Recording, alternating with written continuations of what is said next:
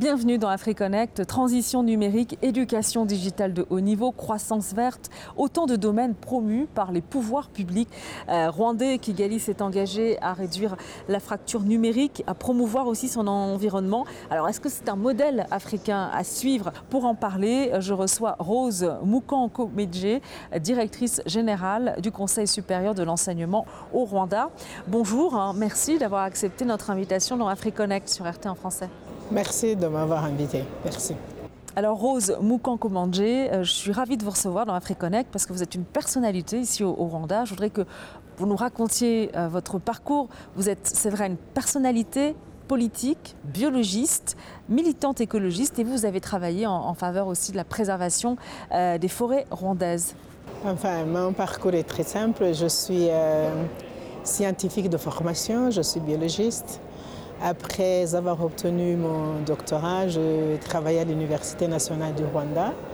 Et puis après, après le génocide, à cause des événements et de la tragédie qui s'était produite, euh, j'ai regagné un peu la politique où j'ai été euh, députée à l'Assemblée nationale de transition. Euh, j'ai contribué à, la démarrage de ce que nous appelons à l'époque à la Commission pour l'unité et la réconciliation. Nous avons travaillé beaucoup pour euh, des juridictions traditionnelles, euh, Gachacha. Et puis après, je suis en quelque sorte retournée au ministère de l'Enseignement, ministère de l'Éducation. J'ai été directrice générale de l'enseignement supérieur, recherche, euh, technologie. Puis par après, je suis allée euh, commencer une agence qui était nouvelle à l'époque, euh, l'Office rwandais de gestion de l'environnement. Et voilà, puis maintenant, je suis retournée au ministère de l'Éducation. Je suis responsable de l'enseignement supérieur, au Conseil national de l'enseignement supérieur. Qu'est-ce qui vous a amené euh, euh, au Conseil supérieur euh, de l'enseignement ici au Rwanda? Bah, écoutez, après avoir passé plus de 12 ans à l'Agence pour l'environnement, le gouvernement m'a demandé d'aller travailler, de diriger le Conseil national de l'enseignement supérieur. Et c'est peut-être aussi bien parce que l'expérience que j'avais gagnée à l'environnement, c'est peut-être aussi bien de voir comment est-ce qu'il peut être amené, intégré, ce qu'on appelle en anglais mainstreaming, intégré de façon euh, peut-être radicale, je n'en sais rien, euh, dans l'enseignement. Parce qu'aujourd'hui, l'environnement se dégrade, aujourd'hui, le changement climatique est présent. Aujourd'hui, nous avons parlé ici dans la conférence de la résilience. Il faut aussi être résilient euh, au niveau de ce que nous faisons. Le développement économique, on en a besoin, mais est-ce que nous sommes suffisamment outillés? Est-ce que nous avons mis en, place euh, des mesures d'atténuation pour que notre développement ne nous fasse pas défaut comme aujourd'hui nous sommes en train d'expérimenter euh, les conséquences de la dégradation de l'environnement au niveau mondial. C'est vrai que vous avez évoqué le génocide, euh, c'était il y a 30 ans et quand on parle euh, du Rwanda, c'est vrai qu'on se dit comment ce miracle a été possible, comment le pays a pu dépasser ce traumatisme. quel regard vous portez sur l'évolution du Rwanda depuis le génocide? Écoutez, je crois que euh, le génocide a complètement détruit le pays, il a détruit les, vies humaines, les infrastructures.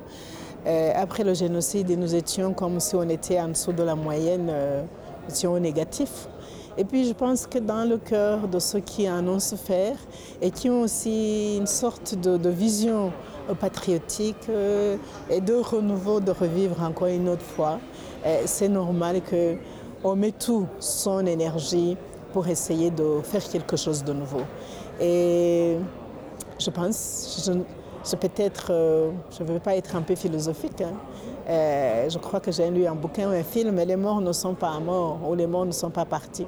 Je crois qu'il y a une force qui pousse, qui nous, qui nous pousse, nous Rwandais, à essayer de faire euh, différemment, à nous investir, à ouvrir nos yeux et pour essayer d'éviter de retomber dans le même euh, chaos. Mais la première chose qui est beaucoup plus importante, c'est d'accepter notre histoire, de voir comment est-ce que nous pouvons la vivre et puis aussi faire en sorte qu'on contribue d'une certaine manière positivement à la renaissance de ce pays. Mais est-ce que c'est difficile euh, d'en parler? Non, je ne pense pas. Ce n'est pas difficile d'en parler. Je crois que c'est ça aussi qui fait que le pays a pu démarrer. On ne se cache pas. C'est la réalité. Ça s'est produit euh, la journée, pendant trois mois, les gens ont été chassés, tués avec la machette. Ce n'est pas. Je crois que pour le moment, au fait, euh, puisque l'environnement est propice, et les gens comprennent, il y en a qui ne se sentent plus coupables comme après le génocide. Aujourd'hui, c'est un peu... Les gens en parlent, pas pour étaler, étaler leur souffrance, mais pour dire que ça fait partie de notre vie et nous devons faire quelque chose. Alors comment vous, vous évaluez les, systèmes éducatifs euh, africains? Écoute, euh, je n'évalue pas les systèmes éducatifs africains. Je, peut-être je vais parler de, du système éducatif ici au Rwanda. Nous nous plaçons encore dans un contexte d'après-génocide où les gens qui étaient formés ont été tués, d'autres ont fui le pays, où les infrastructures étaient par terre, où nous avons commencé, comme je disais tout à l'heure, euh, en dessous, de, de, zéro, dans le négatif. À ce moment-là, euh, ce qu'on a essayé de faire, c'est d'essayer de, remettre les constructions, de remettre les enfants à l'école. Nous avons bénéficié d'un apport des pays étrangers, des pays amis, euh, des Nations Unies qui nous ont aidés à cette époque-là. Et donc nous sommes, au fait, quand nous parlons de 30 ans, où les autres parlent d'une centaine d'années ou de 200 ans et au-delà, nous, nous avons l'âge de 30 ans. Et les acquis que nous avons aujourd'hui, ça ne dure pas plus que 30 ans. Et donc l'enseignement, on a commencé par l'enseignement primaire, mais on n'a pas oublié aussi l'enseignement supérieur parce qu'il fallait former les enseignants, il fallait former les, infirmiers, il fallait former les médecins, il fallait former les ingénieurs pour que le pays puisse être reconstruit comme il est aujourd'hui, il a fallu aussi euh, reconstruire le capital humain intellectuellement, mais aussi euh, de façon tangible pour que les gens puissent se mettre à la, charrue. Et cette reconstruction, vous, vous la devez à qui? Là, ils doivent au leadership, au leadership que nous avons, un président qui a arrêté le génocide, un président qui a pris ceux qui se battaient avec lui, il leur a dit écoutez, ça c'est notre pays, il faut qu'on se mette ensemble pour le reconstruire. Et pas seulement le dire dans les mots, mais aussi dans les faits. Euh, chercher les fonds, le budget alloué à ça, et une politique qui n'exclut personne.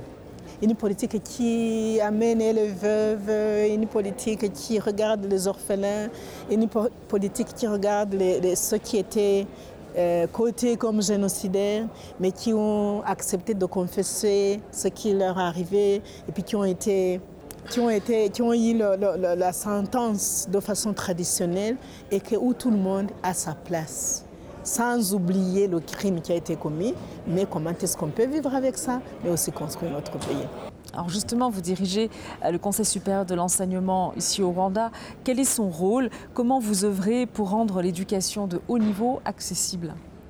Alors, le, Conseil de l'enseignement supérieur nous avons notre ministère de tutelle qui est le ministère de l'Éducation et nous avons un mandat clair euh, qui est de, faire en sorte que la qualité au niveau de l'enseignement supérieur soit bonne. Euh, ça veut dire que vous êtes l'Université de Rwanda, vous voulez commencer un programme quelconque, eh bien qu'est-ce que vous faites comme ça se fait ailleurs dans tous les pays? Euh, Vous développez le curriculum. Vous avez une certaine référence, mais au fait, vous regardez ce que nous appelons en anglais need assessment. Quels sont les besoins? Si vous avez ça, si vous voulez introduire ce programme, au fait, qu'est-ce que vous voulez faire? Quel est le problème auquel vous voulez répondre Après ce travail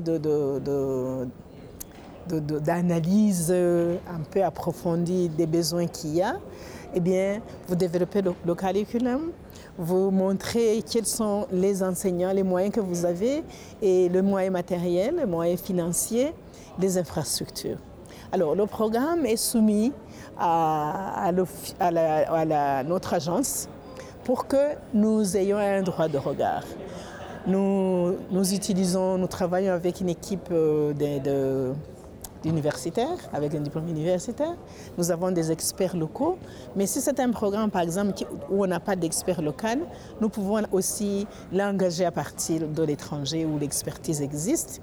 Nous revoyons le programme et nous leur donnons autorisation de commencer. Mais ça ne s'arrête pas là.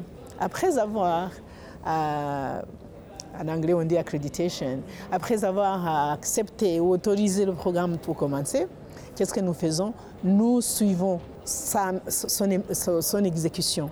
En faisant ce que nous appelons des, audits, en faisant des, euh, inspections, en leur demandant de nous mettre sur le rapport d'audit interne qu'ils ont, qu'ils ont fait eux-mêmes. Et nous accompagnons les étudiants jusqu'à ce que, à la, la remise de diplôme. Et dans la loi, nous avons un programme qui doit être revu au moins après cinq ans. Quand un cycle est terminé, il faut revoir est-ce que ce que vous enseignez est encore besoin, on en a encore besoin sur le marché, est-ce qu'il y a moyen d'ajouter autre chose? Au fait, nous sommes des partenaires des institutions d'enseignement supérieur. Nous travaillons en équipe. Évidemment, nous ne sommes pas encore là où nous voulons arriver, mais nous sommes en train de dire, voilà, vous avez un programme. Nous essayons aussi de faire en sorte que le programme qui est enseigné ici soit aussi presque pas la même chose, parce que nous n'avons pas tous les moyens euh, que les autres pays ont, mais on peut aussi s'approcher. Qu'est-ce qui nous manque? Qu'est-ce qu'on peut ajouter? C'est dans ce continuel dialogue euh, qui, est aussi, qui, est aussi en fait qui est responsable de ce que nous sommes aujourd'hui, où nous pouvons dire que l'enseignement supérieur contribue à, aux acquis que nous avons dans le pays. Alors justement, sur l'implication du Rwanda à ce niveau, on va regarder cette réaction euh, de Paul Kagame. Les jeunes sont l'avenir de tout pays et de toute société. Mais nous ne regardons pas seulement l'avenir, nous regardons aussi le présent. Le fait que les jeunes joueront un rôle clé à l'avenir nécessite que nous leur donnions la bonne éducation. Ah, le président euh, Paul euh, Kagame qui euh, évoque justement cette jeunesse africaine, c'est quand même 60% de la population du continent. Quelles sont les urgences? Alors, les, urgences de la jeunesse, comme le président le dit très bien, c'est les équiper avec les outils nécessaires pour qu'ils puissent être utiles à la société aujourd'hui, mais aussi qu'ils puissent prendre la relève pour demain. Nous sommes dans une société qui évolue très vite. Euh, dernièrement, Covid est arrivé. Euh, nous sommes restés à la maison, euh, restés dans notre environnement tout proche. Mais il nous a fallu aussi nous adapter à l'enseignement en ligne. Et pour s'adapter à l'enseignement en ligne, il fallait que les professeurs soient outillés, il fallait que les étudiants aussi puissent avoir des outils nécessaires. C'est pour cela que le gouvernement a investi énormément dans l'information technology. Aujourd'hui, la communication ici au Rwanda avec l'Internet, avec euh, le téléphone, même dans le milieu rural, même les personnes, euh, nos papas, nos mamans, et ils peuvent vous envoyer un message, vous pouvez envoyer de l'argent. Donc le gouvernement a investi énormément euh, dans la technologie de l'information. Et en termes justement d'inégalité entre les filles et les garçons au, plus jeune âge, au niveau de la scolarisation? Au tout début, il y avait ce que nous appelions une action affirmative où on essayait de promouvoir les filles, mais surtout ils ont investi en construisant des dortoirs pour que les filles puissent rester à l'école. Nous avons beaucoup plus de filles euh, qui, des écoles secondaires pour les filles qui ont des, des, comment, des boardings là où ils peuvent rester. Mais après on s'est dit, les garçons aussi ce sont les enfants du pays. Et là on a fait compétition, compétence égale. À ce moment-là on donnait priorité aux filles, mais nous sommes en train aussi de pouvoir sortir de ce, de, ce contexte, puisque les enfants, ils sont dans un environnement qui est propice, où je ne peux pas dire à 100% que les garçons et les filles, euh, parce qu'il y a des enfants qui ont, qui ont perdu leurs parents, mais maintenant aujourd'hui, ils sont à l'âge de 30 ans. Euh, nous avons d'autres qui ont des parents qui ont été en prison, mais aussi ils ont l'âge de 30 ans. Mais ça veut dire que quand on se reconstruit, et c'est très facile. La politique du genre ici dans le pays, est très prometteur, euh, prometteuse pour les filles. Nous avons les dames qui occupent des postes de responsabilité. Ils ont des rôles modèles. Plus de 60% des femmes au Parlement. plus de 50% au Conseil des ministres. Et il y a des, des, femmes comme nous qui dirigeons et les institutions. Ça veut dire que les filles aussi, d'abord, ils ont de, de rôle modèle, mais ils ont aussi euh, des infrastructures qui ont été mises en place, euh, les aident aussi à pouvoir aller à l'école. Alors, c'est vrai qu'on présente la transformation numérique comme une solution pour améliorer les systèmes éducatifs. Euh, que pensez-vous justement de ces données qui montrent une connectivité des populations encore insuffisante? 40% de la population en Afrique accède à Internet selon l'Union internationale des télécommunications. C'est vrai, la connexion à l'Internet dépend de plusieurs choses. Il dépend de l'électricité, il dépend aussi de l'accès à la, ligne d'Internet ou bien Wi-Fi. Il dépend aussi de, de, de, des outils. Il faut que vous puissiez avoir un, téléphone comme celui-là. Mais l'État a mis beaucoup. Euh, par exemple, les, les, les, écoles. Là où il y a une école primaire ou secondaire, il y a l'Internet arrive là-bas. Même si vous n'avez pas ça à la maison, vous pouvez vous déplacer un tout petit peu et aller euh, pour essayer de trouver l'Internet. Vous avez aussi maintenant des téléphones portables, surtout avec, euh, comment on appelle ça, avec euh, Internet. Ils sont facilement la 5G, la 5G. Voilà, 5G qui va venir bientôt. Et il y a une politique aussi qui a été délibéré pour que le ministère en charge de l'information technologie puisse aussi contribuer à donner, on dit ce qu'on appelle challenge, défi. Alors c'est vrai que les pouvoirs publics communiquent beaucoup sur euh, euh, leur stratégie digitale. Euh, c'est le cas ici au Rwanda également. Mais au-delà de cette communication, quel bilan vous faites de l'action pour réduire la fracture numérique? Où est-ce qu'on en est en matière de digitalisation? Ce dont je peux parler, c'est que toutes nos institutions d'enseignement supérieur, vous avez la connexion Internet. Pendant ces jours-ci, euh, on a fait des, des, écoles. Maintenant, le ministère est en train de donner l'Internet à un prix très réduit pour que les enfants puissent y accéder et même les gens qui sont autour. Si vous allez vous promener dans la dans Nyarugengue, il y a des endroits qui sont, où les enfants viennent, les gens viennent s'asseoir, où vous avez accès gratuit au Wi-Fi. Et donc maintenant, on voudrait que les, tout à l'heure, je dis dans les écoles secondaires, vous avez accès à l'Internet. Au niveau des districts, des bureaux euh, des autorités locales, vous avez accès à l'Internet jusqu'au plus bas. Vous avez, euh, là où vous avez un service public, l'Internet est là. Mais maintenant, sans doute, ce que vous pouvez me demander, c'est le coût. Mais le coût, comparé quand je suis en Europe, euh, le coût de la communication à l'Internet est très réduit ici parce qu'il y a une subside, parce qu'il y a une volonté délibérée pour... Parce que chez vous, vous avez les, les téléphones en ligne, vous avez... c'est connecté. Mais ici, vous ne pouvez pas prendre la, la, la ligne jusqu'au sommet. Je crois que c'est ce, qu'on a, ce qui a été prouvé c'est que le téléphone cellulaire a fait une révolution dans les pays en voie de développement comme le nôtre, où vous pouvez avoir accès à ça. Maintenant, l'électrification, on a, fait beaucoup, beaucoup de progrès. Même ceux qui n'ont pas l'électricité, hum, hydroélectricité ou quoi, ils ont quand même euh, des plaques solaires où ils peuvent, ils ont des batteries, ils peuvent charger. Est-ce que vous avez le sentiment euh, vraiment que cette fracture numérique, elle, euh, elle se ah, réduit? Elle se réduit. La fracture numérique, elle se réduit énormément. Même à la maison, les enfants, les...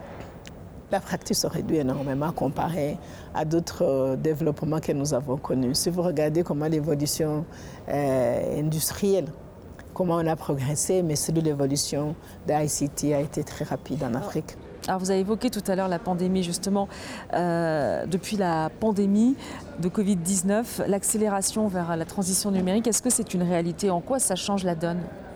C'est une réalité dans ce sens que les gens ont été obligés de l'utiliser. Euh, parce qu'avant, les enseignants, que ce soit l'université ou au secondaire, ils avaient une façon traditionnelle de communiquer et d'enseigner. Mais pendant le Covid, les gens ont été forcés d'adopter les nouvelles méthodes en utilisant l'éducation en ligne, où le gouvernement a donné une subside euh, avec les, sociétés commerciales qui donnent la connexion à l'Internet où les gens, nous-mêmes, nous sommes allés voir qu'est-ce qu'ils possèdent et on leur a permis d'enseigner à au moins commencer à 30% de ce qu'ils donnaient comme charge horaire et maintenant c'est en voie de progression, bien sûr. Vous pouvez enseigner les mathématiques en ligne, vous pouvez enseigner l'économie en ligne, mais si vous êtes en milieu médical, vous ne pouvez pas enseigner. Euh, vous pouvez donner la théorie, mais la pratique, quand même, il faut aller à l'hôpital. Donc, euh, nous faisons des efforts, nous progressons. Nous ne sommes pas encore là où nous devons être, mais nous avons une bonne direction. Nous savons ce dont nous avons besoin. Et nous sommes dans une société où aujourd'hui on parle de la révolution numérique nous ne pouvons pas rester en arrière. je voudrais que l'on termine euh, sur les questions qui sont liées à, l'environnement et au, climat. La COP28 s'est déroulée à, Dubaï. Il y a un accord qui a été trouvé euh, pour les pays les plus vulnérables face aux désastres climatiques. C'est euh, un, fonds qui, va être, qui est destiné donc, à compenser les pertes et les dommages pour ces pays vulnérables. et il est même question justement d'ouvrir ce fonds à des pays du sud global comme l'Arabie saoudite. Est-ce que vous pensez que les pays les plus riches euh, vont tenir leurs engagements en matière de financement euh, pour lutter contre le réchauffement climatique et permettre aux pays les plus vulnérables, c'est-à-dire les pays les moins pollueurs, de ne pas payer la facture? Je suis l'environnement parce que ce que je puis dire, c'est que le gouvernement du Rwanda a joué un grand rôle euh, où nous avons la politique de l'environnement, la politique du changement climatique, où nous avons des stratégies en place. Et aujourd'hui, nous avons, à l'époque, la euh, conférence de Paris en 2015, on parlait déjà de ce fonds. Les pays du Sud, y compris le Rwanda, nous sommes vulnérables. vulnérables. Ça, c'est Dieu. Il nous faut des moyens pour nous pour adapter, parce que nous subissons les conséquences mais en même temps, nous devons aussi euh, mettre en place des mesures d'atténuation pour que notre développement ne cause pas des dégâts. Il y a des leçons apprises et les leçons apprises, c'est que si vous ne faites pas attention à l'environnement, l'environnement va s'occuper de vous. Et ici au Rwanda, euh, même avant, je crois il y a dix ans, euh, nous avons instauré un fonds qui s'appelait Fonds de l'environnement et changement climatique. Aujourd'hui, il l'appelle euh, Fonds vert. Et dans ce fonds, il y a des contributions qui sont en train d'être mobilisées. Euh, il y a aussi le secteur privé. Il y a un autre fonds qui est logé à notre banque de développement qui, qui appuie, qui, qui, qui donne appui au secteur privé pour qu'ils embrassent des nouvelles technologies. Nous avons e-mobility, nous avons des motocycles qui roulent aujourd'hui euh, au solaire, ils chargent. Nous avons aussi des, voitures électriques ou des hybrides.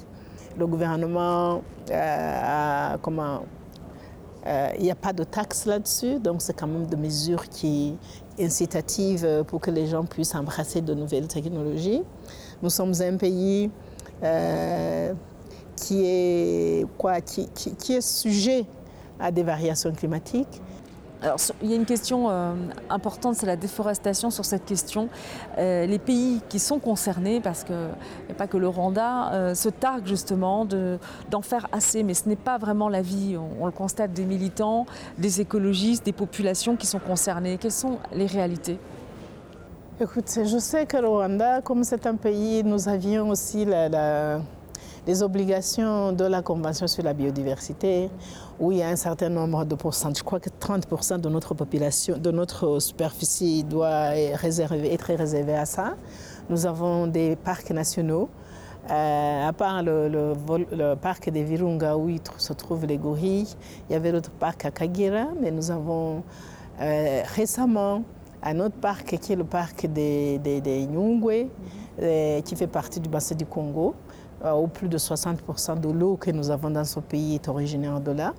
Nous avons aussi un autre parc euh, qui a été créé récemment, qui est une sphère de la euh, bio, biosphère réserve, euh, Mukura Dishwati. Ça veut dire que nous essayons aussi de sauvegarder ça. Et nous avons une politique d'afforestation qui est intense. L'agroforesterie fait partie de ça. Et nous, ils ont une politique des gens qui sont à l'environnement de promouvoir l'utilisation des, des, foyers améliorés. Et nous avons aussi essayé d'essayer de, retrouver, trouver. Allez, nous avons une source euh, qui s'appelle le gaz méthane qui se trouve dans le lac Kivu. Très récemment, nous avons pu transformer ce gaz en électricité, ce qui a contribué à l'augmentation de notre source d'énergie. Mais pourquoi pas ne pas en faire aussi euh, du gaz pour, pour cuire Ça, c'est l'innovation, c'est la recherche.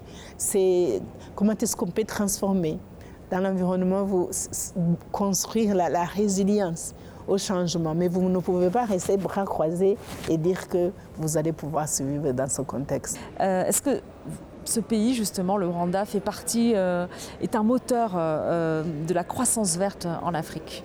En tout cas, c'est bon pour nous. Je me rappelle quand on a commencé à faire la, empêcher l'utilisation du sachet plastique. Euh, Peut-être ce que je peux, ce que je puis dire, c'est que le Rwanda ne prend pas une décision comme ça. C'est pas au hasard.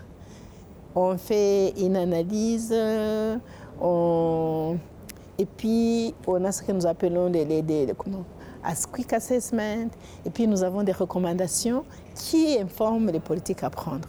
À ce moment-là, nous avons regardé quelle est la contribution du sachet plastique dans l'économie du pays.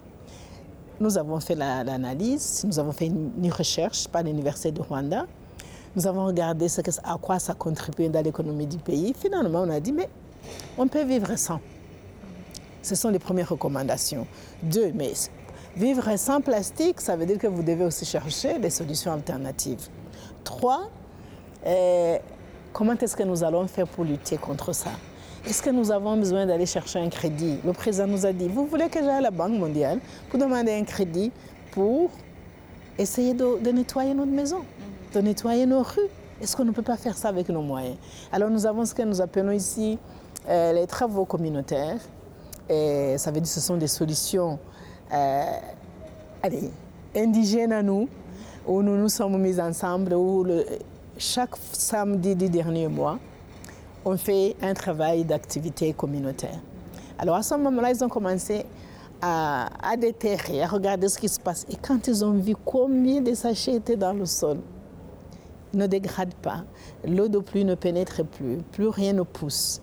Est-ce qu'on peut faire sans ceci C'est comme ça que on a commencé à travailler là-dessus. Ce n'est pas seulement ici à Kigali, si vous avez la chance d'aller dans les, dans les environs, dans d'autres districts. Merci beaucoup à vous, Rose Moukankomedje. Je rappelle que vous êtes directrice générale du Conseil supérieur de l'enseignement au Rwanda. Merci encore. Merci. Merci à vous aussi.